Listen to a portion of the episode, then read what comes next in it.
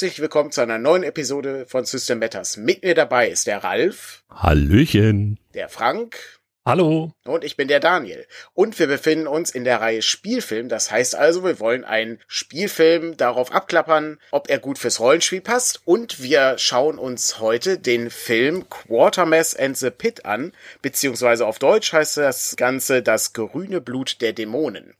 Und ich glaube, das war eine Abstimmung, die bei Patreon gewonnen wurde, Frank. Kann das ja, sein? Genau, das ist schon ein paar Monate her. Wir sind ja nicht die schnellsten. Da hatten wir drei Filme zur Auswahl. Also diesen hier halt, der gewonnen hat. Watermass in the Pit. Ähm, dann hatten wir der Herrscher von Cornwall oder auch äh, Jack the Giant Slayer und äh, die Reise zum Mittelpunkt der Erde, Journey to the Center of the Earth. Die beiden Zweitplatzierten hatten sogar Gleichstand und ich glaube, es war auch nur eine Stimme Unterschied am Ende, die da Ausschlag gegeben hat. Äh, ganz spannend. Danke an die Patrons, die abgestimmt haben und uns die Entscheidung abgenommen haben. Ich finde das wahnsinnig faszinierend, dass gerade dieser Film gewonnen hat, denn ähm, es geht hier wirklich um Quartermass und nicht Quartermain. Also äh, wir haben also keinen Film geguckt mit Richard Chamberlain, sondern wir haben hier einen äh, Film geguckt, der, ich äh, glaube, Ralf sagte das vorhin schon im Vorgespräch, außerhalb von England relativ unbekannt ist, diese Figur von Quartermass, oder? Ja, letztendlich ist Quartermass ein britisches Phänomen, der also irgendwann in den 50er Jahren das erste Mal aufgetreten ist. Und außerhalb Englands hat eigentlich nie irgendwer großartig davon Kenntnis genommen. Obwohl es die Filme alle auch international gab. Aber dann interessanterweise immer unter anderen Titeln, auch im englischen Bereich. Der Hauptcharakter heißt halt Quartermass, das ist halt der Professor, der die Hauptrolle spielt im Endeffekt. Und der taucht halt in diesen drei Verfilmungen von Hammer auf, die es da gibt. Quartermass in the Pit ist übrigens der dritte Teil. Also es gibt dann noch äh, Schock. Ich weiß gar nicht, wie der jetzt auf Deutsch heißt. Und das ist der erste Teil von 1950. Das ist der deutsche Titel. Ja, der, ja, der, der, ja, der englische Titel, der Quartermass, The Quartermass Experiment. Experiment. Und der zweite Teil ist dann Feinde aus dem Nichts. Mit dem wunderschönen englischen Titel Quartermass 2. Ja, sehr gut. Das ist ja dann sprechend, ja, von 57. Und der, den wir äh, uns hier vorgenommen haben, ist von 67. Also dann auch mit zehn Jahren Abstand zum, zum zweiten Teil. Und ähm, ganz interessant, das basiert eigentlich auf einer Serie von 1953, wo es halt auch um diesen Professor Quartermass geht. Und das ist halt eine Science-Fiction-Serie, aber nicht, wir sind hier im Weltraum unterwegs, sondern es ist immer irgendwie auf der Erde und der Professor ist da irgendwie involviert und es passieren eigenartige Dinge mit Außerirdischen. Und das war wohl auch so laut Wikipedia die erste Science-Fiction-Serie äh, aus Großbritannien. Also auch noch vor Doctor Who, der ja auch erst in den 60ern, meine ich, aufgetreten ist. Oh, okay, krass. Mhm. Ja, also das ist schon, finde ich schon ganz spannend. Gab auch nur sechs Folgen in der Serie, aber äh, hat am Ende halt auch zu diesem Film geführt. Und der erste Quartermass-Film, der Schock, war auch einer der ersten richtigen Hammer-Filme in den 50ern, als sie halt ihr Revival hatten. So. Okay. Ich äh, finde ganz interessant, dass das sogar noch vor Doctor Who ist, äh, weil so ein bisschen Doctor Who-Gefühle hatte ich da auch, als ich das mhm. gesehen habe. Ähm, Gerade äh, was die, ähm, ja, die Situation mit den Außerirdischen anbelangt, die man da so trifft. Dazu kommen wir bestimmt gleich nochmal. Ist auch dieser ich, britische Stil, der da, glaube ich, so ein bisschen mitschwingt. Ne? Und der, bei dem hier, da gab es, als der gedreht wurde, da gab es dann Doctor Who auch schon zumindest die erste mhm. Inkarnation. Bevor wir anfangen, uns den Film etwas genauer anzuschauen und wie gesagt herausfinden, was wir rollenspielerisch daraus benutzen können, sei natürlich vorher nochmal die Warnung gegeben. Diesen Film werden wir natürlich jetzt gleich einmal komplett erklären und alle Szenen herausgreifen, die irgendwie brauchbar sind. Das heißt also, wer den Film noch sehen möchte, ohne zu wissen, wie der Film endet, der sollte vielleicht erst den Film gucken und dann diesen Podcast hören.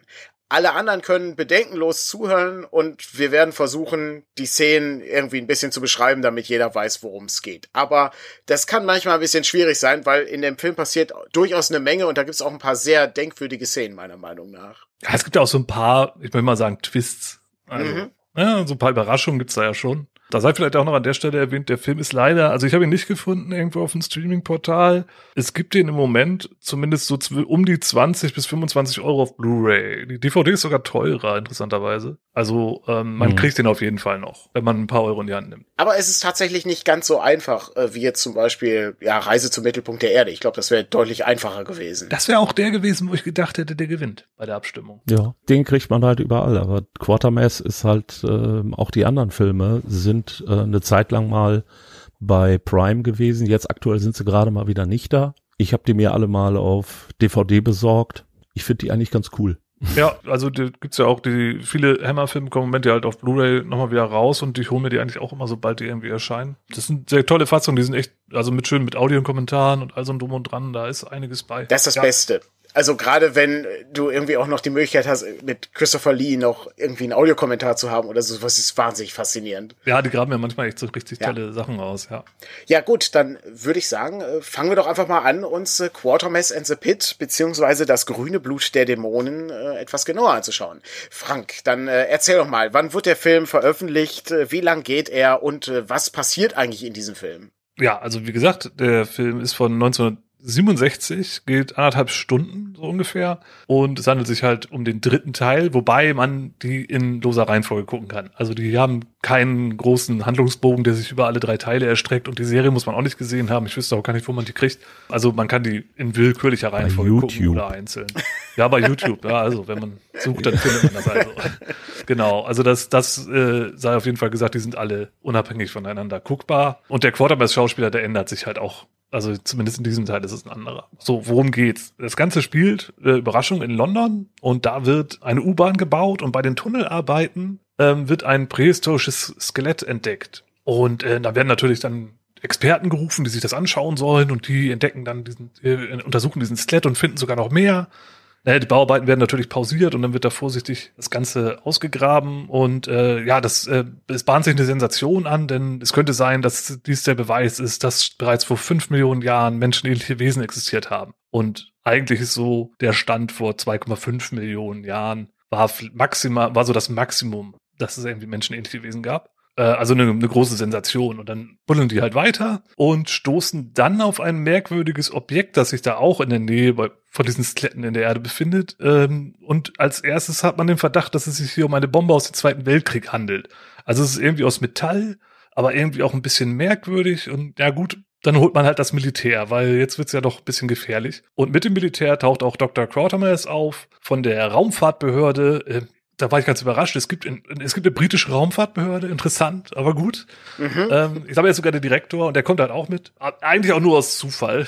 So, das ist auch ganz, ganz witzig. Das Militär wird halt angerufen und die sind gerade, der General ist gerade am Diskutieren mit Quatermass, ob man denn Raumfahrttechnologie militärisch einsetzen dürfte oder nicht naja, egal, ähm, dann kriegt er den Anruf und dann fragt er ihn, ja, wollen Sie mit? Ja, gut, dann komme ich halt mit. So ungefähr. Mhm, genau. Die, ganz nette Situation. Die wollen eigentlich essen gehen, ne? Und dann, äh, ja gut, dann komme ich halt mit zu dieser Ausgrabung. Wenn's genau, das schaue ich mir das auch mal an. Ja. Ist ja ganz spannend. Ja, genau. Und dann ähm, untersuchen sie halt dieses Objekt, das sie gefunden haben. Das, da gehen wir wahrscheinlich später auch nochmal im Detail drauf ein.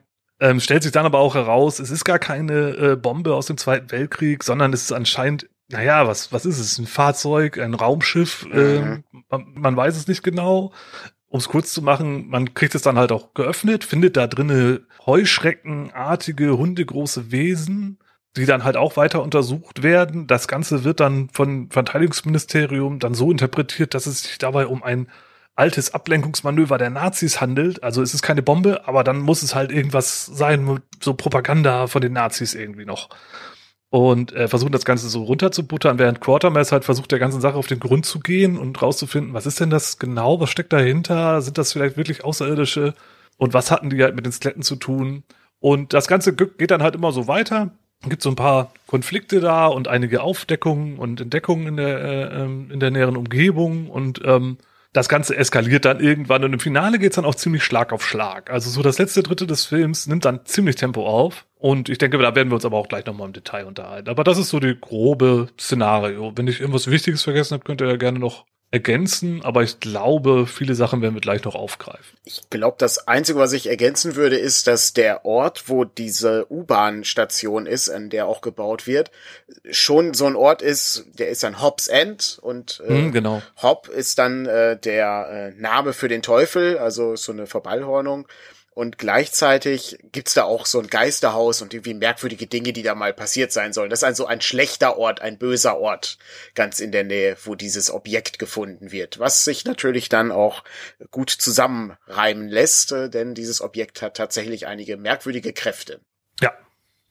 Sehr gut. Ja, ich würde sagen, dann äh, starten wir einfach mal in die Besprechung. Äh, wir haben ja immer eine Reihenfolge, in der wir die Sachen durchgehen. Als erstes schauen wir uns so ein bisschen an, was sind denn die tollen äh, Momente in dem äh, in dem Film, die uns irgendwie in Erinnerung geblieben sind. Die können jetzt schon vielleicht Rollenspiel nützlich sein, müssen es aber auch nicht.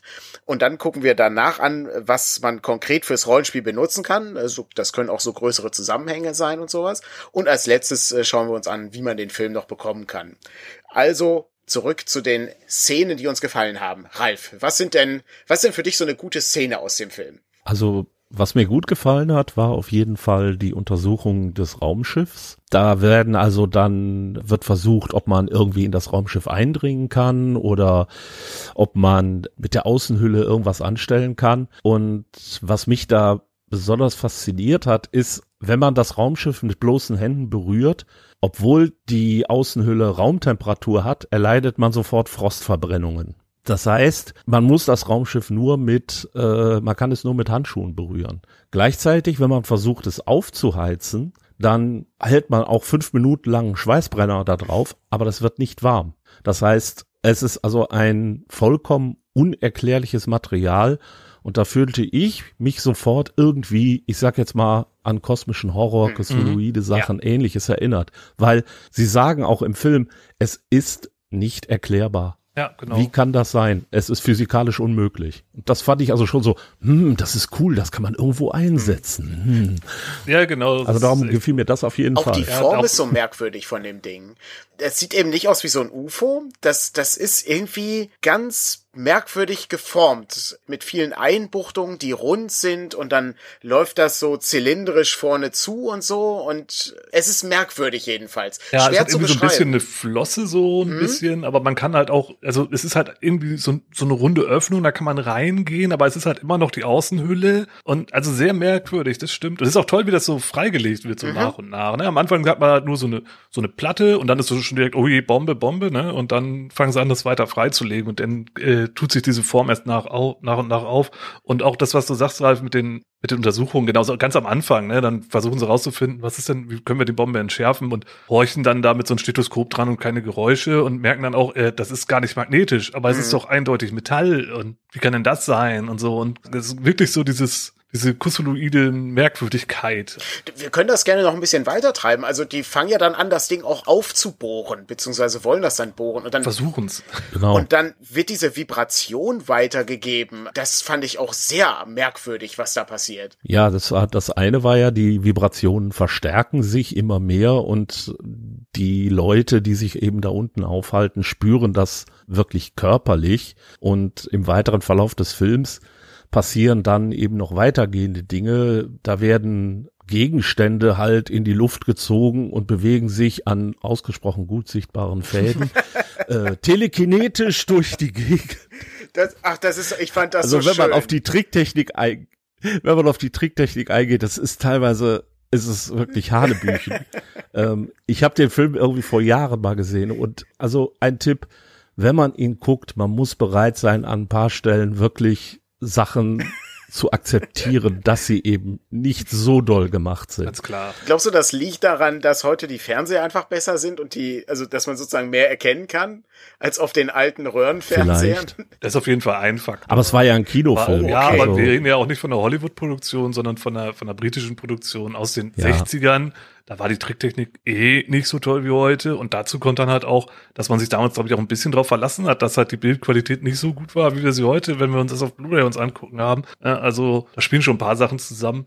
Aber klar, die ganzen Effekte sind alle eher primitiv. Ich finde das Dafür total würde ich aber gern das ist ja, ja, ja, es ist auch irgendwie, ja. man merkt halt, es ist handgemacht, ganz mhm. klar. Und man hat halt mit den Mitteln, die man halt hatte, versucht, was irgendwie zu reißen. Und was ich an der Stelle auch gerne nochmal kurz, um da auch nochmal bisschen positiv das Ganze auszulegen, ich fand die Sets eigentlich ziemlich cool. Also gerade auch dieses ganze U-Bahn-Szenario, ja. dieses U-Bahn-Set mit der Ausgrabung und diesem Tunnel, den Skeletten, die da lagen und halt das Raumschiff, wie es halt auch aussah in seiner Merkwürdigkeit, das war schon gelungen. Also das könnte man eigentlich schon ja, so machen heute auch noch. Bei diesen Ausgrabungen, da ist auch so, wir stellen ja auch immer Fragen an den Film und eine Frage, die ich mir gestellt habe, also sie versuchen alles, um in das abgeschlossene, ich sag jetzt mal Cockpit einzudringen und es gelingt ihnen nicht.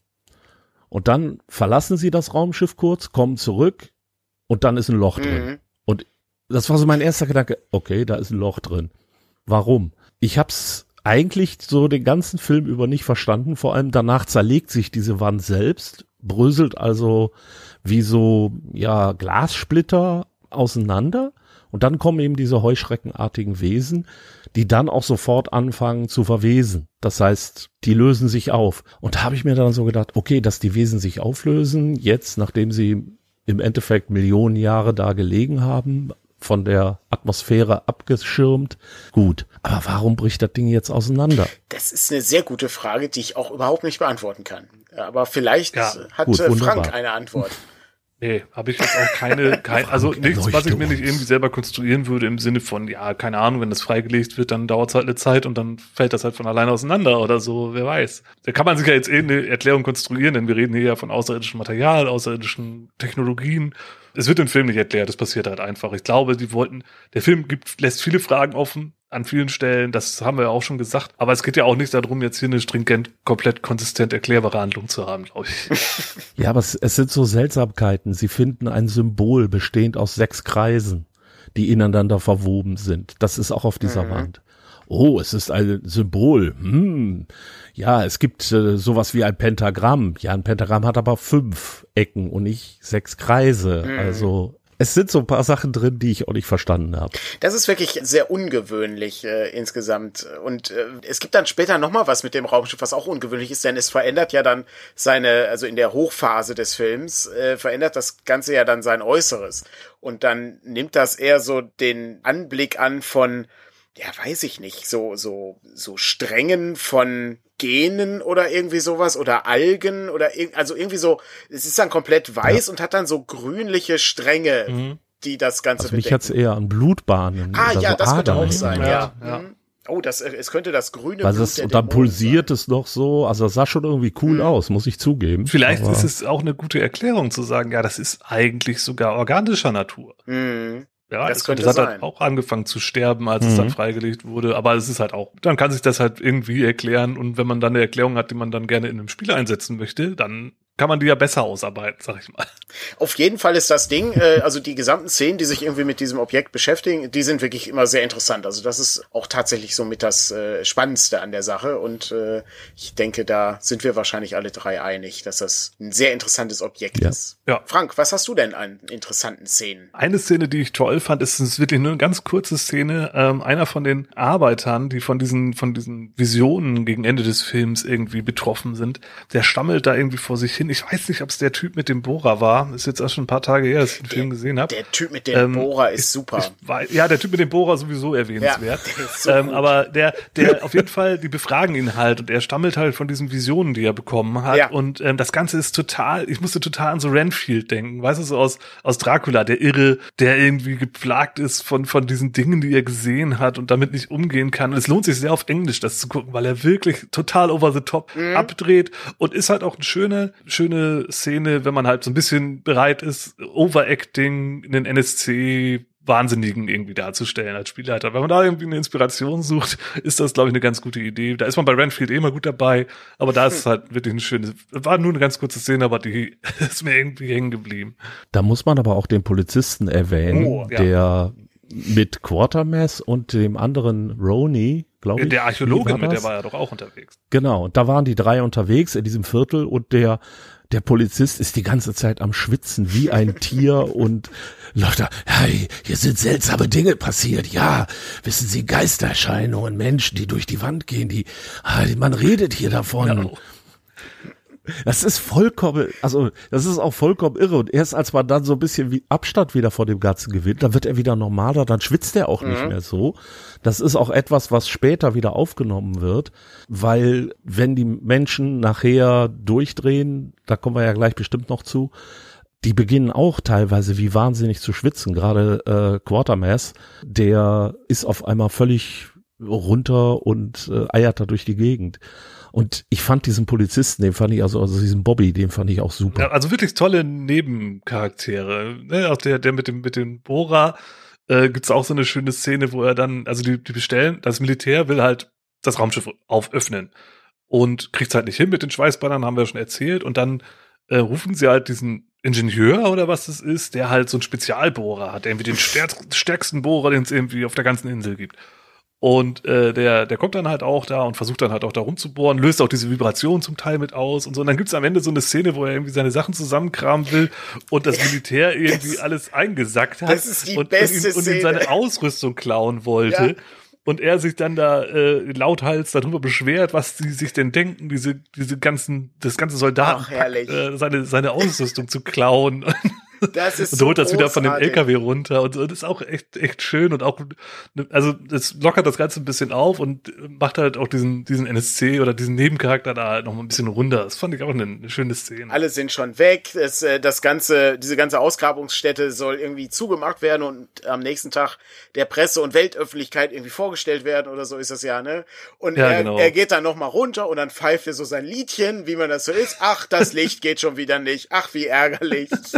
Ja, es ist, es ist absolut fantastisch. Auch eine, meine absolute Lieblingsszene in dem Film hier, wo die, wo die Armee seinen Werkzeugkasten einlädt und er sagt immer, Leute, das ist mein Werkzeugkasten. Genau. Das ist super gut, ja.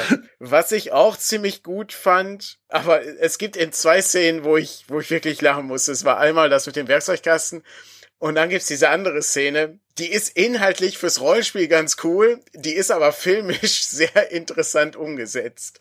Und zwar Jetzt bin ich auch nicht ganz sicher, das kann man auch in so eine Frage münden lassen.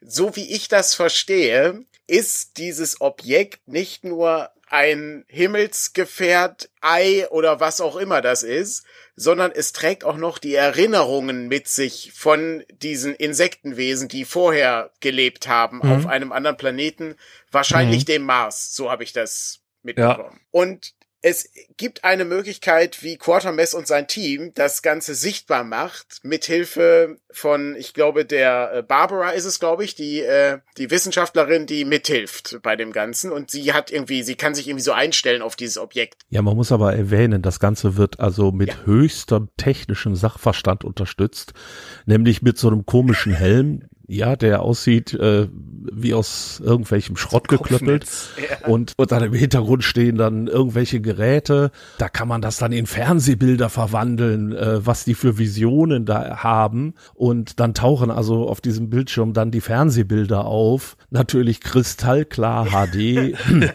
und es, es ist so großartig. Der Film wird dann dem Armeeführer vorgestellt und einmal dem Minister für Verteidigungs genau, Verteidigungsminister, Verteidigungsminister genau. Ja. Und dann sieht man diesen Film und es ist, ich weiß nicht, so, so, so sehr schlechte Muppet-Handpuppen, die, die von links nach rechts laufen und so. Und die Leute gucken halt diesen Film und sind irgendwie schockiert. Und ich, ich fand den Film vor allen Dingen sehr lustig. Nein, ich fand vor allem interessant, dann Quatermess erzählt ja, was in dem Film zu sehen ist, nämlich im Endeffekt eine, ein Massenmord mhm. an nicht lebenswerten Marsianern, weil nämlich die Lebensbedingungen auf dem Mars so hart geworden sind, dass man eben unwertes Leben vernichten mhm. muss. Also ich sag mal wirklich ein schweres mhm. Thema. Und da sieht man dann wirklich, ja, wie du schon sagst, Kermit und Fozzie Bär als Insekten hin und her laufen. Wirklich hinter unglaublich. Oh, ja, ja, das stimmt. Ich habe nichts erkannt, ja, muss ich ganz ja. ehrlich sein. Also da, da hat der Film äh, eindeutig an, an seine Grenzen ist er da gestoßen. Also das ist ganz, ganz klar. Ja, auch auch wie alle ganz schockiert sich das anschauen und Quatermass erzählt hat, was man sieht und man sieht halt nicht das, was er erzählt. Nein, gar nicht. Ähm, das passt halt alles nicht so richtig zusammen. Ganz merkwürdig. Aber sie auch viel Technobabel davor herbei. Ne? Mhm. Gerade bei dieser, wo sie das aufzeichnen, wo du das gerade beschreibst, das hatte ich mir nämlich auch aufgeschrieben. Dann dann gibt's halt diese Wellen und dann müssen diese Gehirnwellen aufgezeichnet werden von, von dieser Barbara und dann werden diese Gehirnwellen umgewandelt und währenddessen ist ja alles so ein bisschen, äh, passieren ja auch so lauter Seiteneffekte, ne? Dann löst sich wieder diese Schwerelosigkeit aus und äh, Gestein fliegt durch die Gegend und ähm, wo ich da irgendwie so dachte, so in dieser ganzen äh, Situation, das war ja dann auch in der U-Bahn noch vor dem, vor dem Raumschiff, das hatte so ein bisschen Flair von so, so einem Ritu Ritual so ein Austreibungsritual oder irgendwie so, so, eine Beschwörung oder wie auch immer. Ne? Das ist natürlich mit sehr viel mehr Technobabel, aber diese ganze Situation, da war ich auch schon wieder so einen gewissen, ich sag mal, wieder kosmischen Horrorthema äh, dabei. Klar, ne? wenn ein Film, der am Ende rauskam, brauchen wir nicht streiten. Aber ich fand schon so dieses, okay, wir haben hier Gerätschaften, die irgendwelche Dinge aufzeichnen, äh, die dann ganz schrecklich sind, wenn man sich die anschaut da kann man was draus machen. Also ich muss vielleicht mal einmal ein bisschen einen kleinen Seitenweg gehen, weil der sich jetzt gerade anbietet. Ich habe mir auch noch mehrere Besprechungen zu dem Film angeguckt und so weiter und die haben auf eine interessante Sache für mich aufmerksam gemacht. Ganz viele Elemente dieses Films findet man in späteren Filmen mhm. wieder. Und zwar vor allem in solchen von John Carpenter. Oh, okay. Weil zum Beispiel, ich sag mal, die Autopsie an den Heuschrecken, die hat schon so ein bisschen was von das Ding weil es da auch solche Autopsie-Szenen gibt ja. und die ähneln sich schon ein bisschen. Diese Szene mit dem, ja, wir äh, wollen hier rausfinden, wir wollen das technisch rausfinden, hat mich also fatal erinnert an, ah, wie hieß er, der Fürst der Dämonen, hieß er Fürst so? Der Finsternis? Fürst der Finsternis.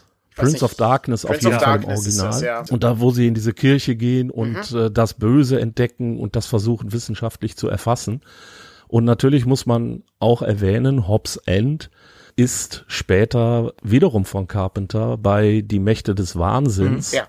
Als Ort wiederverwendet worden und war auch da ein böser Ort. Also ich bin mir ziemlich sicher, dass Carpenter ein großer Fan von Quatermass and the Pit ist. Dass Carpenter Fan von gerade diesen alten Science-Fiction-Filmen war, ist ja ganz klar, allein dadurch, dass er halt auch äh, The Thing gemacht hat, was ja auch eigentlich ein Film ist, der aus dieser Zeit halt stammt. Also 50er, mhm. 60er, ich bin nicht ganz sicher. Mhm. Aber das, ja, das ist sehr naheliegend. Das wusste ich jetzt auch gar nicht, dass das alles noch wieder von ihm aufgegriffen wurde, aus diesem Film jetzt. Aber klar, das macht auf jeden Fall Sinn und passt auch in, de, in dem, was ich so von, von Carpenter so, so gehört habe.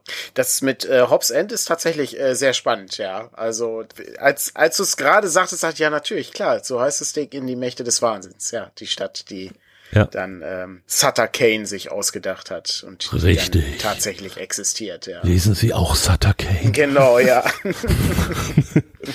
sehr ja, schöner Film Witz. übrigens. Also auch ja, der lohnt Fall. sich sehr. Ja, eine kleine Anekdote, die ich auch noch bei der Recherche rausgefunden habe. Jahre später hat die Londoner U-Bahn-Gesellschaft eine Art Trainings-U-Bahn-Station gebaut und da gab oh. es auch eine Modell-U-Bahn, Eisenbahn kann man ja in dem Fall nicht sagen, die über fünf Stationen ging. Und eine dieser Stationen hieß Hobbs End. Super. Das ist, das ist, sehr gut.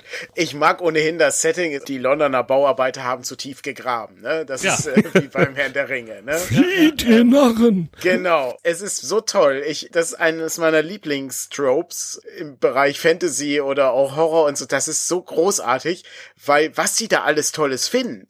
Die finden dann erstmal so Knochen und dann finden die diesen komischen Schädel und dann finden die ein ganzes Skelett und dann finden die nochmal einen Schädel, der, der noch verformter ist und dann finden die dieses merkwürdige Objekt und immer wieder neue Sachen, die man findet. Ganz großartig. Ja, auf jeden Fall. Also das, das ist auch so eine Sache. Und äh, das andere Trope, was mir sehr gut gefällt und hier auch ganz klar ist halt dieses, ähm, es gibt ja gerade in der Zeit in den 50ern und 60ern gibt es ja eigentlich so diese zwei Science-Fiction-Richtungen. Entweder Military oder Science. So, also entweder ist es halt irgendwie, ja, die bösen Aliens kommen und wir müssen die niedermachen. Das war auch dann meistens irgendwie so ein bisschen in diese ganzen Kommunismus, ne, Kalter Krieg mhm. Bedrohung.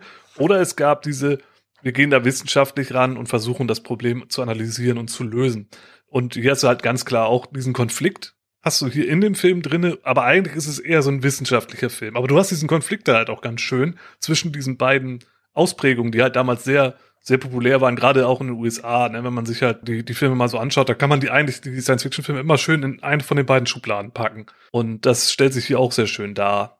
Hier sieht man übrigens dann auch, dass, dass das auch ein sehr, sehr britischer Film ist. Ne? So, wir haben eben so einen alten Professor als Helden, ne? der eben hier auch nicht mit einem Maschinengewehr oder so durch die Gegend läuft. Ich weiß gar nicht, ob der jemals eine Waffe in dem Film in der Hand hat. Ich glaube nicht. Hat da überhaupt jemand mal wirklich eine Waffe in der Hand? Ich bin mir gar nicht so sicher. Ja gut, nee. der, die Soldaten mal, aber wird er, wird er geschossen? Nee, nicht wirklich, ne? Also ich nee. glaube, das Handgreiflichkeiten sind das Einzige, was äh, ja, ja gegen Ende, ne? Wenn die Panik ausbricht. Ja, ja, selbst am Ende, wenn's, so viel kann man ja verraten, wenn es tatsächlich hier zu Aufständen, Panik, äh, Mordtaten und so weiter kommt, es werden keine Waffen gesehen, sondern du siehst einfach nur Leute, die auf andere zulaufen. Mehr kann man da eigentlich nicht erkennen. Ja. Mhm. Ich würde gerade, bevor wir weiter aufs RPG eingehen, ähm, würde ich vielleicht noch eine Szene, beziehungsweise so eine, ja, äh, so das Ende noch mal so ein bisschen noch mal Revue passieren lassen. Das fand ich auch ganz interessant, weil es halt so Schlag auf Schlag geht, wie wir schon gesagt haben. Es fängt ja damit an, haben wir ja schon gesagt, dass halt dieser Film dann halt den Verteidigungsminister und den, dem Militär gezeigt wird und Quatermass erzählt, was Sache ist. Und die wollen davon gar nichts hören. Die ignorieren die Warnung total komplett. Die sagen, nee, ist alles Quatsch, das ist Propaganda, das ist, sind irgendwelche Wahnvorstellungen. Diese Aufzeichnung ist von der Archäologin gemacht worden. Das ist ja eine Frau, die ist ja sowieso äh, ne, wir sind hier, befinden uns hier in den 60ern, ganz klar, da kann man das eh nicht so richtig ernst nehmen. Warum ist sie überhaupt Archäologin und nicht Assistentin? Und äh, dann wird halt diese Pressekonferenz einberufen, bei der dann gesagt werden soll, ja, das ist keine Bombe, das ist halt irgendein Quatsch und wir werden das jetzt im Grunde an die Bevölkerung übergeben und dann können auch endlich die Bauarbeiten weitergehen und alles wird gut. Und machen dann halt diese Pressekonferenz in der U-Bahn mit Öffentlichkeit zum Teil dabei. Äh, dann gibt's eine schöne kleine äh, Vignette-Szene, die später nochmal wichtig ist, in der Kneipe, wo dann, da sitzen halt, also in so einem Pub, sitzen so ein paar Leute und da läuft der Fernseher und da läuft diese Pressekonferenz. Und da meint halt irgendeiner, ah, drei Straßen entfernt und wir gucken uns das hier auf dem Fernseher an. Ja, Die stimmt. Leute glauben es auch nur, wenn es auf dem Fernseher läuft. Ja, das stimmt. Das ist so schön. dann geht's halt auch, ja, dann geht's halt weiter, dann wird halt das Raumschiff der Öffentlichkeit freigegeben. Und dann gibt's ja, einen Unfall mit Stromkabeln. Was ich so geil fand, war die Erklärung weil die Erklärung, die dieser Colonel Breen dann gegeben hat, war, es handelt sich hierbei um eine britische Geheimwaffe aus dem Zweiten Weltkrieg. Die wurde damals eingegraben, damit sie den Nazis nicht in die Hände fällt. ja, so total konstruierte Begründung. Völlig absurd. Und ich, so mein erster Gedanke war, es ist nur ein Gasleck gewesen. Es, ja, genau. Das, das war nur der Wind. Das, genau. Da ist niemand im Haus. Nein, nein. Das, aber ich mag diesen, dieses Presseevent aus der Hölle, was es dann wird, ist schon ziemlich großartig. Ja, genau. Wo dann, alle runterkommen, ja. Dann eskaliert's ja, ne? Alle kommen mhm. runter, mhm. es gibt diese Pressevorstellung. Quatermass versucht irgendwie noch die Leute zu warnen, äh, aber dann bricht halt die Panik aus, wenn dann auf einmal das Raumschiff aktiv wird. Alle Leute kriegen Visionen, bis auf ein paar diese ganze Panik-Situation fand ich eigentlich auch eine ganz nette Szene, wie sie dann auf einmal anfangen, alle rumzurennen und da alles auseinanderbricht. Und äh, ja, dann, dann bricht auch so ein leichtes Erdbeben aus, so Modellhäuser, die wackeln und zusammenfallen. Oh, schön, das ist immer toll. Äh, mhm. Genau. Und, Viel toller ähm, waren die Steine, die von oben runterfielen. runterfielen. Bang, Doing, ja. doing. Diese, diese Schaumstoffsteine, die herrumpoltern. Hammer. Und dann, äh, aber in, im Film, um da mal zu bleiben, fangen dann halt auch an, die Leute sich gegenseitig halt umzubringen und mit, mit Steinen, die sie irgendwie te telekinetisch äh, fliegen lassen können, aufeinander äh, zu hauen und so. Dann ziehen sich halt einige der Hauptcharaktere in diesen Pub zurück und da musste ich irgendwie direkt hier an Shaun of the Dead denken. Ja. Dachte ich auch, ja. So, wir bringen uns ins Winchester in Sicherheit. Ja. Ich glaube, sie trinken auch erstmal ein, während draußen mhm. halt die mhm. Welt untergeht, so ungefähr. Ja. Und dann erstmal so, jetzt mal durchatmen und gucken, was Sache ist, bevor dann halt das große Finale kommt. Ich glaube, das brauchen wir nicht spoilern. Es spielt ein Kran eine wichtige Rolle und es werden nicht alle nach Hause kommen. So viel kann man, glaube ich, sagen. Aber ich glaube, ja. mehr ins Detail wir, müssen wir da nicht gehen. Also ganz ehrlich, eine Sache muss ich dazu sagen. Das war wahrscheinlich die absurdeste Endauflösung die ich dafür bislang bekommen habe, für da das, was man da sieht. Bin auch nicht ganz sicher, was da passiert ist und warum das funktioniert hat. Da können wir gleich an den Fragen, glaube ich, auch nochmal drauf eingehen. Aber man kann, glaube ich, äh, sagen, dass die ersten zwei Drittel des Films, die sind wirklich, wirklich gelungen und die, das letzte Drittel wird dann sehr überhastet, absurd. Ich finde aber auch, dass die ersten zwei Drittel sehr deutlich wird, dass das ganze Budget im letzten Drittel vorhanden war. Weil am Anfang wird schon sehr viel geredet ja. und da stehen Leute herum und gucken sich an und dann hier mal drüber gesprochen und da mal und dann gibt es auch nicht ganz so viele Schauplätze tatsächlich. Und äh, man sieht dann auch warum, weil am Ende wird halt echt der Stadtteil in Schutt und Asche gelegt, also die Modelle zumindest äh, in Schutt und Asche gelegt. Was aber auch ganz schön inszeniert ist, finde ich. Ja, das ist weitestgehend, ist das auch schön gemacht. Mhm. Aber es sorgt natürlich dafür, dass der Anfang echt behäbig ist. Ja. Oh, also ja. so, so an ein paar Stellen denkt man sich dann auch so, hey, das ist irgendwie cool, aber können die nicht ein bisschen schneller machen? Ja, das stimmt. Ja, jetzt geht doch mal endlich in die U-Bahn. Warum muss ich mir angucken, was, was das geheime Waffenexperiment jetzt hier vorangebracht wurde? Das ist doch, ach, das ist irgendwie ein bisschen langweilig, das stimmt. Bevor wir zu den äh, Fragen und dann natürlich auch zum Rollenspiel kommen, habe ich noch einen Aspekt, den ich gerne noch einbringen möchte, der mir auch sehr gut gefällt Das ist neben dem, äh, die äh, Zwerge haben zu tief gegraben, gibt's noch einen anderen Trope, den ich sehr mag. Und wir haben im Grunde auch schon äh, so ein bisschen erklärt, wie das Ganze so funktioniert, aber ich würde es gerne noch einmal benennen. Und zwar ist das, wenn es um Geistergeschichten geht und am Ende ist das kein Geist, sondern es ist was anderes, was wie ein Geist wirkt. Wer, äh, Ralf hatte ja gerade schon den Constable erklärt, äh, der äh, dieses merkwürdige Geisterhaus da in der Nähe untersucht hat und dann geht da eine Tür von alleine zu und das macht ihm ja so Angst, dass er dann rausgeht und dann auch draußen nicht mehr ganz so viel schwitzt. Und wir haben dann später diese ganzen Situationen mit Telekinese und sowas. Aber wir haben auch Situationen, in denen Dinge erklärt werden aus der Mythologie mit Hilfe dieser Insekten außerirdischen, wie beispielsweise der Teufel und seine Hörner. Das sind dann nämlich die Fühler der mhm. Insekten und das ist dann eben dieses merkwürdige Wesen. Die äh, Gargoyles, die äh, Wasserspeier, die hier an Mauern sitzen, könnten diese Insekten gewesen sein, die man da gesehen hat, weil die sehen nämlich so ein bisschen so aus oder eben auch ein Steinzeitmalerei äh, mit einer Maske, die aussieht wie dieses merkwürdige Insektenwesen. Sowas mag ich sehr gerne, wenn man sozusagen Geister mit Science Fiction irgendwie erklärt oder mit Wissenschaft. Äh, also ne, es ist es ist gar kein Geist, es ist ein Hologrammgenerator, der kaputt ist oder sowas. Ne? Das das ist eigentlich ganz cool. Stimmt schon, aber so ein bisschen enttäuschend fand ich, dass man eigentlich nie erfahren hat, was die Geister jetzt sind. Man kann sich jetzt was ja. zusammenreimen. Aber noch schlimmer fand ich, man hat sie nie gesehen. Das, das dachte ich auch. Das ist eine verschenkte Situation, weil gerade das Geisterhaus, das wie lang geht denn die Szene? Fünf Minuten, wenn ja. überhaupt. Äh, also ja. das geht ja super schnell vorbei dann. Und das hatte eigentlich viel Potenzial. Ich mag diese Idee nämlich sehr gerne. Also genauso wie diese diese ganzen Telekinese-Sachen. Und da wird ja wirklich viel gemacht. Ne? Also der eine ähm, Handwerker mit seinem Bohrer, der äh, der wird ja dann anschließend von diesem von dieser Telekinese durch die Stadt gejagt. Ja, das ist auch und, toll. Und dann kommt er auch zu so einem, weiß ich, zu so einem zu so einem Imbiss, wo dann irgendwie die ganzen Teller durch die Gegend fliegen und äh, auf dem Friedhof ist er dann und dann fängt die Erde so an zu wabern unter ihm, was ganz schön gemacht ist mit einem Teppich, auf dem Steine liegen. Also das ist wirklich sehr hübsch. Und ne, sowas macht halt echt Spaß zu sehen und dieser Aufwand, der da betrieben wird, äh, ne, mit den, mit den ganzen Objekten, die da irgendwie durch die Gegend fliegen. Das ist schon wirklich sehr hübsch gemacht. Ja, ja, kann ja. ich mich nur anschließen. Ja, wollen wir uns dann mal äh, ein paar Fragen äh, widmen und natürlich auch dem Rollenspiel. Dann äh, werden wir sozusagen im nächsten Teil des Podcastes und äh, können uns damit ein bisschen beschäftigen. Ich äh, glaube, rollenspielerisch hat jeder irgendwo das Wort Cthulhu aufgeschrieben, oder? Ja, also ich zumindest. Ja. es ist halt also eine Sache, die hier ganz klar auch im Vordergrund steht, und das haben wir jetzt auch schon ein paar Mal gesagt, ist halt diese ganze Konfrontation mit dem Unbekannten und diese Ermittlungsarbeit. Das finde ich hier wirklich auch schön dargestellt. Vielleicht ein bisschen behäbig, ja, aber trotzdem geht das halt, das entwickelt sich halt so schön. Also man findet halt, wie schon gesagt, die Knochen, die Skelette, die sind merkwürdig. Dann kommt der Professor, der das, der, der das untersucht, rausfindet, dass die uralt sind. Der baut sogar so ein kleines Modell, wie die aussehen könnten und fängt dann an, mhm. so, so irgendwelche Theorien anzustellen. Ne? Dann findet man dieses Objekt aus diesem unbekannten Material, dann wird daran rumgeforscht. Man stellt halt fest, ne, das mit der Kälte, das mit dem, mit dem nicht aufbrechbar, mit den Vibrationen, ähm, so, so immer, immer mehr, immer mehr das raus, dann, dann wird rausgefunden, dann diese Geschichte mit den Geistersichtungen hier in der Umgebung. Dann äh, schauen die sich halt das Geisterhaus an, dann schauen sie sich alte Dokumente an, in denen halt diese, diese Bilder gefunden werden und alte Geistergeschichten und historische Berichte der lokale Polizist, der Dinge erzählt von den, von den Bewohnern in der Umgebung.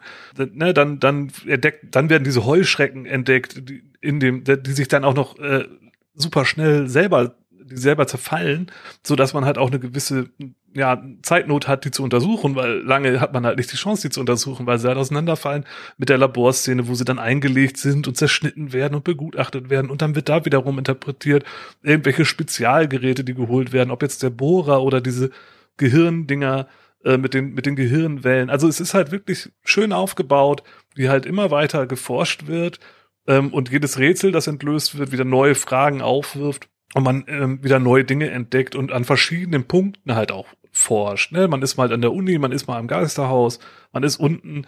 Das ist, ist so viele, viele Orte und viele ähm, Entdeckungen. Ja, also im Grunde wie halt so ein Cthulhu-Abenteuer halt auch läuft. Und tatsächlich eben auch mit der totalen Eskalation am ja. Ende. Ja, wenn plötzlich das Cthulhuide tatsächlich passiert. Ja, das Ritual, was man normalerweise kennt, das Ritual wurde durchgeführt oder sonst irgendwas. Es hat eine Kreatur ist erwacht. Das passiert ja alles hier auch. Ja. Und dann beginnt eben auch tatsächlich das Chaos sich immer weiter auszubreiten. Und dann müssen die Spielercharaktere sich was einfallen lassen und ja, dann kommt die Sache mit dem Kran. Also ja. Ja gut, also aber da ist halt auch, sehen wir es mal aus aus rollspielerischer Sicht. Stell dir vor, du hättest diese Situation als Spielleitung halt irgendwie jetzt dahin geführt, dass sie auf einmal da sitzen in dem, in dem Pub und nicht weiter wissen. Und die beste Idee, die sie haben, ist halt diese mit dem Kran. Du hast dir vielleicht als Spielleitung was ganz anderes überlegt, aber das ist halt die einzige Idee, die sie haben und das ist auch im Grunde die einzige Chance, weil die, der Druck ist halt so hoch und dann lässt es halt funktionieren, weil es eine gute Idee oder ist halt die Erklärung, die sie sich halt liefern, ist halt auch okay. Also ich finde das da, wenn man es mal von der Warte aus betrachtet, so absurd das alles ist, trotzdem irgendwo nachvollziehbar, verwertbar fürs Rollenspiel jetzt. Vielleicht erklären wir einmal ganz kurz, wie die Szenerie dann ausschaut. Also wir haben diesen riesigen Insektenkopf, der über der Stadt manifestiert ist. Und dann gibt es eben diesen Baukran in der Nähe und äh, die Idee ist, dass das Metall dieses Insekt durchaus schaden wird. Nein, und die Idee ist, dieses Wesen ist eine Manifestation der Energie des Raumschiffs und wenn man mit dem Kran quasi in dieses Wesen hineinfährt oder in diese Manifestation, dann entlädt sich das in die Erde und also wie Blitzableiter und äh, dadurch wird eben sowohl diese Manifestation ausgeschaltet als auch das Raumschiff. Hast du schon mal überlegt, einen Audiokommentar für den Film zu machen, um gewisse Szenen nochmal herauszustellen? Okay, sehr gut, interessant. Das äh, war mir nicht ganz bewusst, aber das. Dabei wird äh, das doch erklärt. Ich wollte gerade sagen, ich wollte gerade sagen, es äh, gibt ja jetzt durchaus Sinn, aber äh, auch das ist nicht ganz der Fall.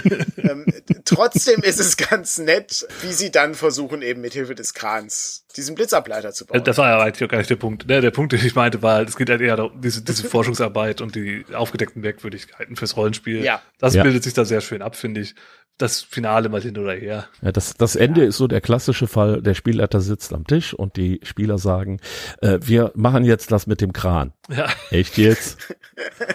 ja, das ja, das wird funktionieren, ja. ich bin mir sicher. Das ist die einzige logische Erklärung, die wir haben, aufgrund der Erkenntnisse, die wir gesammelt haben. Und der Spielleiter denkt sich genau. so, ja, weil ihr nicht nachdenkt. Drei ganz offensichtliche Hinweise gibt es, wie man äh, das äh, Raumschiff ausschalten könnte oder so. Ne? Ist, aber ja. ja. gut. Trotzdem ist das, äh, ist das eigentlich ganz schön beobachtet. Äh, es ist wirklich ein Cthulhu-Abenteuer in 90 Minuten. Vielleicht ist das sogar eine Kampagne in 90 Minuten, so eine Mini-Kampagne, mhm. wo sich das Grauen immer weiter ausbreitet und dann am Ende wirklich, da wird ja wirklich der ganze Stadtteil in Schutt und Asche. Ja, ja also der Erdbeben und die Telekinese tut ihren ja. Beitrag. Die ja. Leute, die anfangen da durchzudrehen und sich gegenseitig umzuhauen. Was ich übrigens äh, da nicht verstanden habe, ist, warum manche Leute immun sind gegen diesen Effekt. Das war mir nicht ganz klar. Weiß jemand die Antwort darauf? Die Antwort wird nicht gegeben. Also äh, man kann da auch wieder nur interpretieren. Meine Interpretation ist da, dass manche Menschen halt dem Ganzen empfindlicher gegenüber sind als andere. Was ja auch so ein bisschen angedeutet wird bei diesen ganzen Visionen und dem Geschichte mit dem, mit dem Gehirn Quatermass versucht ja selber zum Beispiel auch diese Visionen erst zu kanalisieren und scheitert dabei. Und äh, erst als die Archäologin es dann macht, kriegt sie es dann hin. Oder kriegen sie dann halt auch ein vernünftiges Bild auf ihren Gerät. Was ja schon ein Indikator dafür ist, dass das halt abhängig von Individuum ist. Und dann könnte ich mir halt so dann auch die Schlussfolgerung stellen, ja, manche Leute sind da halt anfälliger und manche sind halt immun oder nicht ganz so anfällig und die werden dann halt platt gemacht von den anderen. Es geht ja vom Hintergrund her auch darum, dass die das unwerte Leben sozusagen ausgelöscht wird. Und man könnte jetzt auch sagen, okay, mhm. nur das Leben, das wirklich wert ist, ist zu überleben, erhält diese entsprechenden Visionen und die anderen, ja, die bekommen es halt nicht, die sind ja die Opfer. Und um mehr geht's da auch nicht. Das wirft natürlich dann ein ganz anderes äh, Bild darauf, dass ausgerechnet einer der Unwürdigen, nämlich Roni, am Ende derjenige ist, der die rettende Idee hat und die Außerirdischen ausschaltet. Ja, das stimmt. Weil das, das fand ich nämlich sehr interessant. Das war, es ist nämlich nicht Quartermess, der irgendwie hier der äh, große Auserwählte ist, sondern es ist eben ein, äh, ja, ein, ein Wissenschaftskollege, der, äh, ja, Quartermess verfällt ja sogar dann kurzzeitig auch diesem Wahn und will dann Roni töten, aber ne, es ist dann am Ende Roni, der ihn dann auch wieder zur Vernunft bringt und äh, ihn zurückbringt in äh, ja den, den normalen Quartermess an der Stelle. Das ist ein interessanter Gedanke, wobei ich nicht weiß, ob man da schon zu viel hineininterpretiert, aber das macht ja auch Spaß. Also erklärt wird's nicht, muss man ganz klar nee, sagen. Nee. Es ist, es wird so vieles nicht erklärt an der Stelle. Ähm, und ich finde aber auch, dass manchmal ist das auch ganz unterhaltsam, wenn man, wenn man das dann guckt. Weil ich hatte zumindest nicht den Eindruck am Ende, dass ich zu viele Fragen hätte. Da waren nur so ein paar Sachen, wo ich denke, oh, war ich da mal kurz eingeschlafen oder so oder äh, wurde das einfach nicht erzählt? Ja, und hier und da mal eine logische Lücke, ist klar, aber ich, ich sag mal, das, das, das tut den Film jetzt nicht wirklich den Riesenabbruch. Nee, das, das Gab's da noch was anderes, was man da rollenspielerisch irgendwie aufgreifen könnte, was euch aufgefallen ist? So grundsätzlich gefiel mir, wie gesagt, auch so dieses Setting sehr gut. Das haben wir schon mal erwähnt, aber auch rollenspielerisch ist das eben eine Sache, wo ich sage, ich habe hier jetzt erstmal einen Haufen Ansatzpunkte. Ja, ich könnte jetzt losgehen, okay, was ist hier mit der äh, U-Bahn-Station gewesen, was ist mit der Umgebung? Das heißt, alleine dadurch, wie ich dieses erste Setting ansetze und da schon so einzelne ich sag jetzt mal Saatkörnchen ausstreue, äh, die dann meine Spieler und meine die Charaktere aufnehmen können, habe ich also schon mal eine ganze Menge, ähm, was da zu tun ist. Und das finde ich schon mal immer ganz spannend, weil es geht nicht nur in eine Richtung, sondern ich kann eben in ganz viele verschiedene Richtungen machen. Und das finde ich eben äh, für so einen Ausgangspunkt eines Abenteuers immer sehr angenehm dass ich eben nicht sage, ja, ihr müsst jetzt schon die richtige Lösung äh, finden, den einen Weg, den es mhm. gibt, sondern hier gibt's direkt vier, fünf Wege, irgendwas werden sie finden.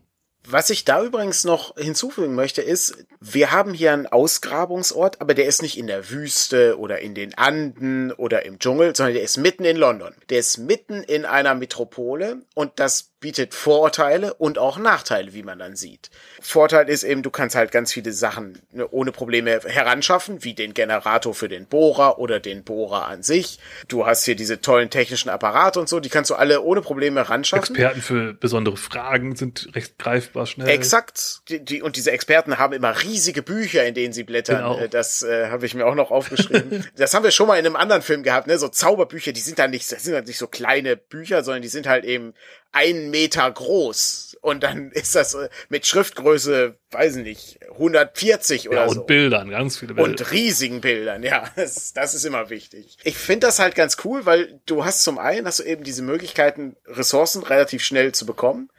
Aber der Nachteil ist eben, die Stadt hat eben auch Probleme, ja. Also, du musst gucken, dass du schnell fertig wirst, weil die U-Bahn muss fahren. Wenn was schief geht, geht halt das ganze Stadtviertel kaputt. Du hast auf dieser Ausgrabung direkt die ganze Presse, das ist ja immer um diesen Eingang in diese U-Bahn-Station, ist ja immer ein Pulk an Leuten, die wissen will, was passiert denn da unten. ja, so. Underground Ape Man war so Exakt, eine große Schlagzeile ja. ganz am Anfang, wenn sie die, ja. die Skelette finden. Und äh, dann ist auch direkt alles voll mit den Reportern, mit ihren Notizblöcken und so. Ja, genau. Das finde ich absolut großartig. Und das ist ein ganz anderes Gefühl, wenn du in einer Stadt eine Ausgrabung hast, als beispielsweise äh, irgendwo ein ägyptisches Grabmal oder so, was äh, ne, weit ab von jeglicher Zivilisation dann ist. Gibt den ganz normalen, ganz anderen Geschmack.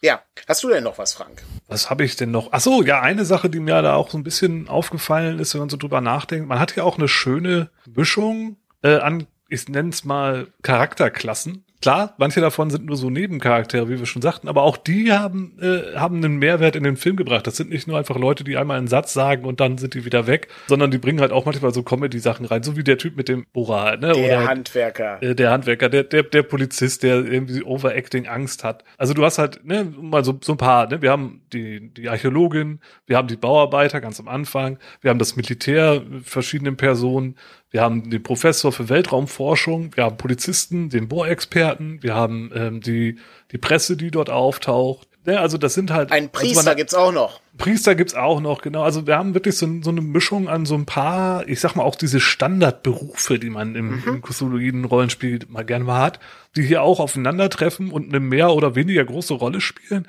Und ähm, das einfach auch mal so zu nehmen als, ja, wie kriege ich denn die Leute so zusammen? Wie, wie stolpern die denn da rein?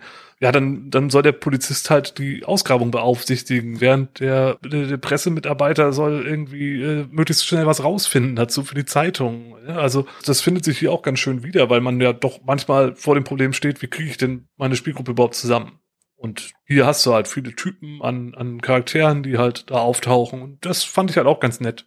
Vor allem kann man schön auch so Konflikte in die Gruppe einstreuen, weil der Soldat, der mit den anderen rumzieht, um eben aufzupassen, dass die keinen Unsinn machen, hat natürlich ganz andere Befehle, als der Wissenschaftler Interessen hat und der äh, Journalist versucht natürlich ständig, äh, obwohl sie eigentlich Stillschweigen vereinbart haben, irgendwas direkt schon rauszugeben mhm. und so kann man eben die, hier sind es jetzt im Endeffekt, ja, Nichtspielercharaktere, aber die könnten ja genauso gut, ich sag mal, so eine Art Einsatz- äh, oder Eingreifteam sein, das eben sich diesen Fall genauer betrachten soll. Und die holen sich dann Leute dazu, die sie noch brauchen. Und da macht man dann eben die coolen NSCs wie den Bobby aus dem Viertel und den Handwerker. Und die anderen sind halt die Leute, die nachher das Geheimnis klären müssen und auf die Idee mit dem Kran kommen. Das funktioniert auch vor allen Dingen deswegen so gut, weil es so eine Art Zeitlimit gibt. Ne? Also das äh, Militär hat ja hier einen Zeitplan und die Stadt hat einen Zeitplan, weil die U-Bahn wieder fahren muss und die Wissenschaftler haben ein Problem, weil sich die Fundstücke auflösen und die müssen schnell irgendwie verarbeitet werden. Und dann hast du da ganz natürlich äh, noch Konflikte. Mhm. Das finde ich auch sehr gelungen. Manchmal sogar auch eine Bremse, ne? Also, ja klar, die U-Bahn soll fertig werden, aber in dem Moment, und, ne, dann findet man die Skelette, dann, ja gut, dann nehmen wir uns mal die Zeit und schauen uns die mal an, aber auch nicht zu lange bitte. Dann findet man die Bombe und auf einmal wird der ganze Druck abgebaut, weil genau. Bombe, ja Moment, da, jetzt müssen wir aber mal einen Gang runterschalten, das schauen wir uns mal ganz genau an und nehmen uns auch die Zeit, bis dann gesagt wird, naja, ist keine Bombe, ja, wir können weitermachen, jetzt wieder richtig Druck auf den Kessel. Ne? Also das finde ich auch ganz, ganz interessant, dass halt dieser Zeitdruck, der herrscht, den wird auch mal einen Gang wieder rausgenommen. Ähm, Finde ich auch mal ganz nett, dass da, das mal so zu sehen. Also es ist ja total offensichtlich, wie halt der Gang rausgenommen wird. Und ähm, eigentlich auch ein, ein nettes Mittel, was man halt auch in einem Rollenspielabenteuer mal gut ansetzen kann. Druck aufbauen und auch mal wieder ein bisschen weglassen, um ihn dann wieder aufzubauen.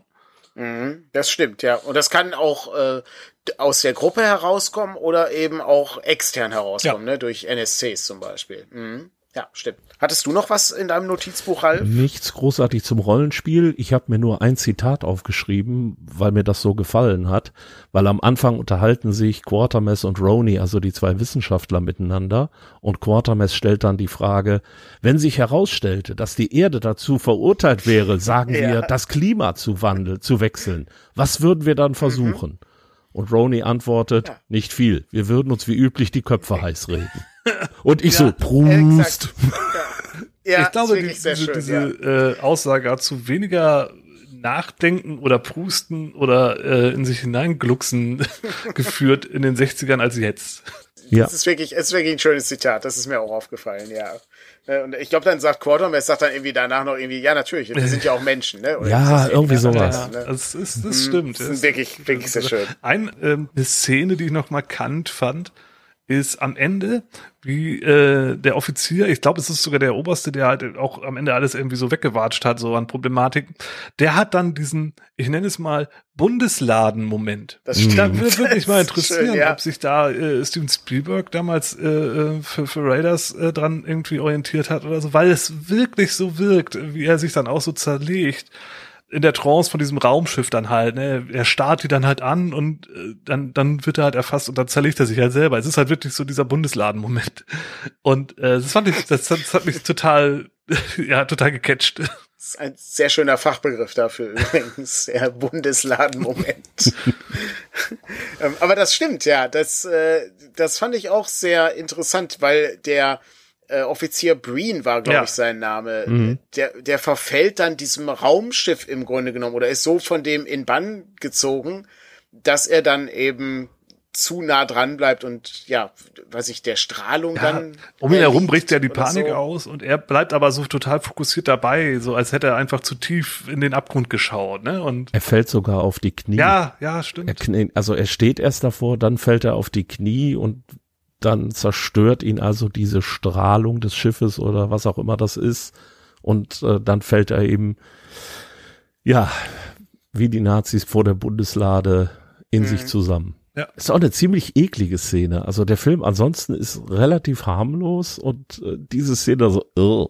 Ja, stimmt, bricht so ein bisschen, mhm. bisschen mit dem sonstigen Stil, ja, stimmt. Ich habe eigentlich auch nur noch eine Kleinigkeit mir notiert, und zwar, dass es wirklich sehr einfach ist, das Ganze für irgendein Cthulhu-Szenario umzuarbeiten, weil ich meine, es sind Insekten, die wahrscheinlich dafür gesorgt haben, dass sich Menschen verändern und das ist eben die große Rasse von Jit im Grunde genommen. Ne? Also das kann man wirklich einfach so sehen. Das es könnte sogar die, die, die älteren Wesen sein. Das wäre auch eine Option, genau. Ich äh, musste nur an die äh, große Rasse denken wegen der zweiten Form. Die sind ja dann käferartig äh, in ihrer zweiten Form. Mhm. Und äh, das ähm, erinnerte mich dann so ein bisschen daran. Äh, apropos diese diese Figuren, wie die aussehen. Ich finde das so faszinierend, äh, nachdem diese Kristalle da, ähm, also ist, da ist ja so eine Kristallwand äh, in diesem in diesem Objekt, was gefunden wird, und die zerfällt dann so.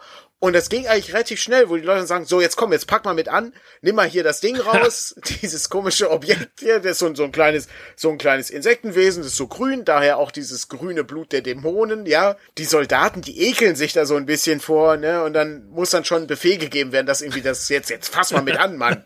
So. Und das ist schon sehr unterhaltsam. so Hunde groß ungefähr irgendwie. Ja, genau. Äh, ja. Steif und dann fangen sie halt ja auch an, langsam zu zerfallen. Und ich glaube, dann, dann bluten die sogar grün in, in, dem, mm. in der mhm. Universität ja, ja. oder so, als sie die auseinandernehmen. Ähm, also da ja dann auch der etwas, ja, fehlleitende Titel des Films. Ja, gut. Aber ja, damals war das, ich meine, heute sind wir auch mit, mit Filmtiteln auch nicht immer gerade äh, ganz weit vorn. Ja, man muss, man muss ja auch dazu sagen, Quatermass ist halt auch einfach, äh, wie gesagt, ein rein britisches Thema. Ja. Selbst im Ausland, im englischsprachigen Ausland hießen die Filme ja immer, also nicht Quatermass irgendwas, sondern sie hatten eben auch andere Titel. Also äh, dieser Film zum Beispiel hieß im amerikanischen Raum Five Million Years to Earth. Das ist hm. absolut faszinierend.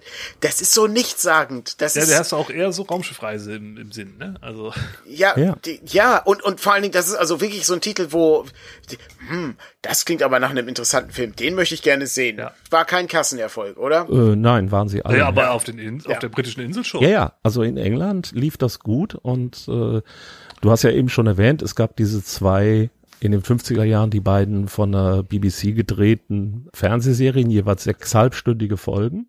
Und es gab noch mal später, wurde 1979 wurde wiederum ein Film namens Quartermass gedreht.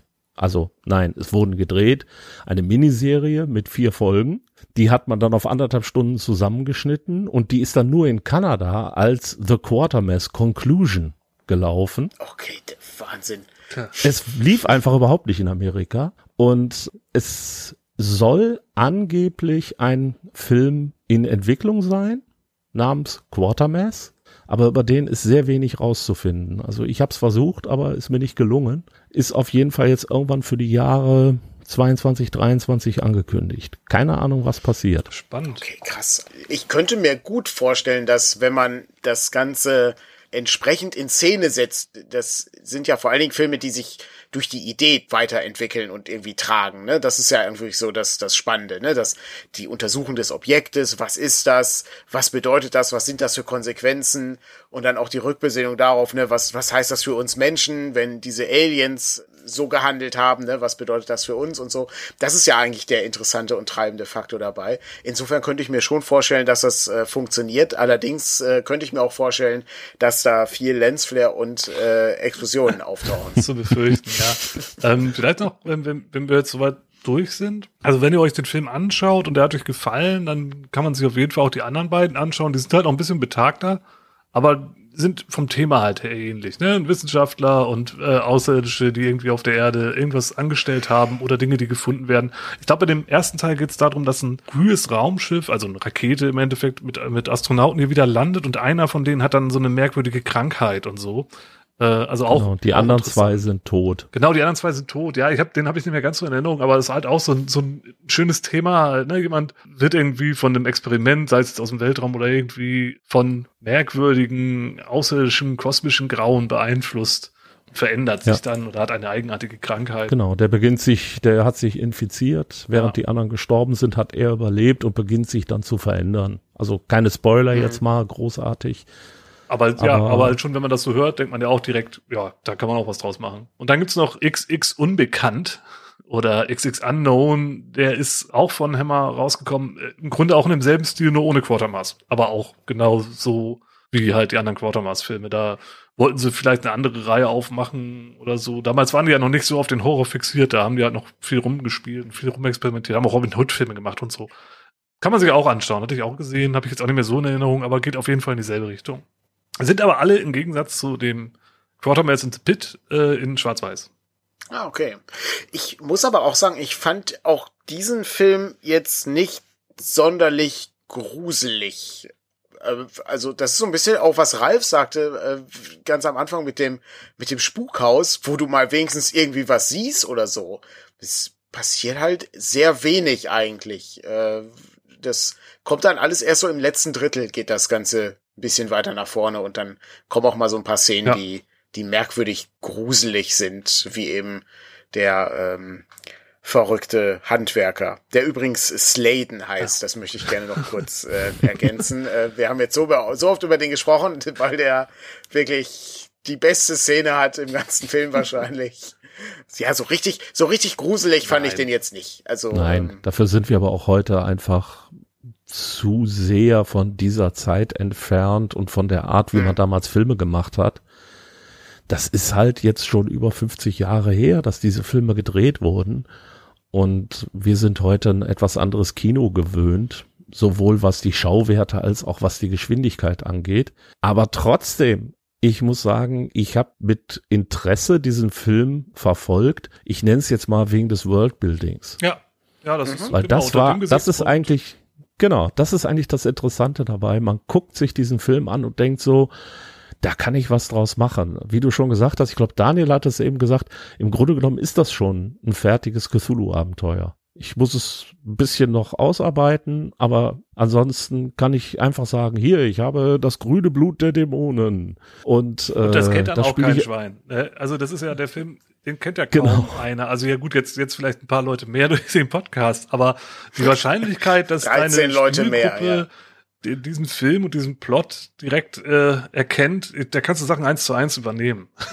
ist, ich stell dir das so vor, du, du leitest das so und dann, ja Frank, Zoll, das ist das grüne Blut der Dämonen. Ich nehme den Kran ja, genau. und äh, fahr den schon mal zum Raumschiff. Das, das kenne ich doch. Das ja, klar. Und Frank, und Frank dann singt dann weinend auf dem Tisch ja. zusammen. Das ist wirklich schön. Ich muss auch sagen, auch bei allem Alter des Films und so, ich mag das eben, wenn Leute in in einem Studio sind oder an realen Orten und die, die sitzen eben nicht in so einem Greenscreen-Raum und das ist dann das Raumschiff, sondern das ist offensichtlich ein Objekt, was die gebaut haben, wo die drin sitzen. Und das ist so halb rund und die können da auch nicht gut drin sitzen und das ist alles irgendwie ein bisschen schwierig. Ich ja, mag sowas ja. sehr gerne. Genauso wie die ganzen Modelle, die kaputt gehen. Gerade bei Hammer, ich finde diese Studios jetzt bei denen immer super geil. Das ist einfach, haben wir uns ja schon mal äh, bei Morning Matters drüber unterhalten und hier ist es halt auch ganz klar, dieses ganze U-Bahn-Set finde ich total super. Es macht einfach Spaß, ja. sich das anzugucken. Da, da, da liegt halt auch so, das sind auch so viele Details, wie sie dann anfangen, da ihre Quadrate abzustecken, um die Skelette auszugraben und so. Und das sind einfach so Kleinigkeiten, das ist einfach nett. Es ist halt einfach eine Art von Filmen, die man heute nicht mehr dreht. Genau. Ein bisschen ja. ist das auch schade. Ja, das stimmt, ja. Aber deswegen holt man sich halt dann mal die alten raus, weil ich meine, die sieht man ja auch zum ersten Mal dann oft. Ja, und das Tolle ist eben, ne, wenn man da drankommt, äh, das kannst du den einfach auch noch gut konsumieren. Ne? Also es, es funktioniert eben. Ist, also das erfordert jetzt auch nicht äh, wahnsinnig viel von dir, weil der geht ja auch nur eine Stunde und 37 Minuten. Also das, das ist halt auch schnell äh, gemacht. Und es gibt Romane, die äh, wesentlich älter sind, die halt sehr schwieriger und sperriger sind, wenn man sich die erschließen möchte. Und ich sag mal, so ein, so ein Hammer-Film, äh, das finde ich jetzt schon sehr, sehr leicht zu konsumieren. Ich würde aber gerne noch einmal kurz der Vollständigkeit halber, wir haben es am Anfang schon mal gesagt, aber wir enden damit ja immer. Wenn jetzt jemand Interesse hat an diesem Film, äh, wie komme ich da nochmal dran, Frank? Ja, man kriegt den halt auf Blu-ray für um die 20 Euro, bis 25 Euro kriegt man den noch. Ich, wie lange ist die Frage, weil ich glaube nicht, dass die Auflage wirklich besonders hoch ist. Ähm, die ist auch super, die Blu-ray, ich habe die selber. Äh, ich glaube, Ralf, du meintest, es gab den mal bei Prime. Ähm, Im Moment habe ich nichts gefunden, wo es Nee, den zu streamen Moment- gibt. Wenn es den aber mal gab, dann ist äh, vielleicht auch eine gewisse Chance da, dass man den noch mal irgendwo sehen kann. Ich habe jetzt auch nicht geguckt, ob man den irgendwo auf englischen Streamingdiensten vielleicht bekommen könnte. So auf dem Englischen habe ich auch nicht geguckt, aber, generell, äh, ich glaube, Schock ist momentan, also der erste, The Quartermass Ex Experiment, der ist momentan noch zu bekommen, ähm, die beiden anderen momentan nicht. Die Fernsehserien sind teilweise bei YouTube, also die beiden älteren auf jeden Fall. Eine von der ich, ach ja, die haben wir noch gar nicht erwähnt. Wer nach äh, The Quartermass Experiment sucht bei YouTube, wird eventuell auch auf ein Stück kommen aus dem Jahr 2005. Da gibt es nämlich auch noch einen Film. Äh, Den habe ich aber nicht gesehen. Ich habe nur eben diesen kleinen Ausschnitt gesehen, den es bei YouTube gibt. Das Faszinierende an dem Film ist, der ist wohl tatsächlich auch wie früher live gedreht worden. Also die haben dieses Experiment gemacht, hinzugehen und zu sagen, so, wir drehen jetzt noch mal einen Film live. Und in einer Beschreibung habe ich dann gesehen, dass wohl im Abspann man dann sieht, wie die äh, überlebenden Charaktere dann sich plötzlich gegenseitig High Five geben, so nach dem Motto, hey, wir haben es geschafft, es hat alles funktioniert. ne? Das ist ja cool. Also schon eher wie ein Ja. Theater dann, ne? Also wenn das wirklich live aufgezeichnet wird, äh, keine keine Recuts oder oder noch mal reingespielte Szenen. Äh, wobei ich, das habe ich gelesen, das ist bei den Filmen ja auch zum Teil so gewesen. Ja, bei den, bei den älteren Serien ist es so. Also die sind Mhm. tatsächlich auch live aufgenommen worden. Und bei, das fand ich, das fand ich auch so völlig absurd. Bei der Ausstrahlung ist man hingegangen und hat die auf einen Fernsehschirm projiziert und mit der Kamera abgefilmt. Ich meine, das Oh muss eine Gott. Qualität aus der Hölle gewesen sein, aber Ein- egal. Ein Hinweis habe ich noch, der das ist jetzt gerade direkt, während, während wir hier aufnehmen, habe ich es doch noch mal gewagt, ein bisschen zu googeln. Ich sag mal so, wer nach Quartermass in the Pit sucht und auf Videosuche klickt, der findet äh, Pfui. was in zwei Teilen auf einer anderen Videoplattform als YouTube, die man aber bei, also viel weiter will ich jetzt nicht gehen, ne, weil Vielleicht kann- muss ich den Podcast hier schneiden. Vielleicht muss der Podcast hier Oh. geschnitten werden. Äh, Das ist keine Empfehlung und keine Rechtsberatung an dieser Stelle. Disclaimer. Aber wer, wer sucht, der kann finden. Sag ich's mal so. Hervorragend. Dann äh, würde ich sagen, konnten wir das grüne Blut der Dämonen beziehungsweise Quatermass and the Pit entsprechend besprechen. Ich hoffe, dass äh, ihr den Film irgendwo findet und dann vielleicht für das nächste Cthulhu-Abenteuer ausschlachten könnt, denn dafür eignet sich das wirklich sehr gut. Vielen Dank nochmal an äh, Frank und Ralf und natürlich auch an alle Leute, die bei Patreon entsprechend abgestimmt haben. Und ich bin sicher, Frank, äh, du machst wieder eine neue äh, Dreier-Kombi an Filmen, äh, wo dann die Leute abstimmen können, oder? Ja, ich hoffe, wir sind da jetzt ein bisschen schneller diesmal. Ich glaube, wir haben irgendwie das im Juni oder Juli gemacht, die Abstimmung. Also ist auch schon ein paar Monate her. Aber das werden Mhm. wir auf jeden Fall so fortsetzen. Wir sind halt nicht schnell, aber wir ziehen das durch. Und gründlich sind wir. genau, sehr, gründlich. Ich meine, eine Stunde über so einen Film quatschen, das ist schon gründlich. Wir sind jetzt Das fast ist, länger äh, als der Film. fa- ich wollte gerade sagen, wir sind fast so lang wie der Film. Das, ich bin jetzt bei einer Stunde 15 und einer Stunde 37 geht der Film. Es, Ja, schneiden wir ein bisschen. Okay, dann äh, hören wir uns beim nächsten Mal wieder. Vielen Dank fürs Zuhören und bis dann. Tschüss. Tschüss. Ciao.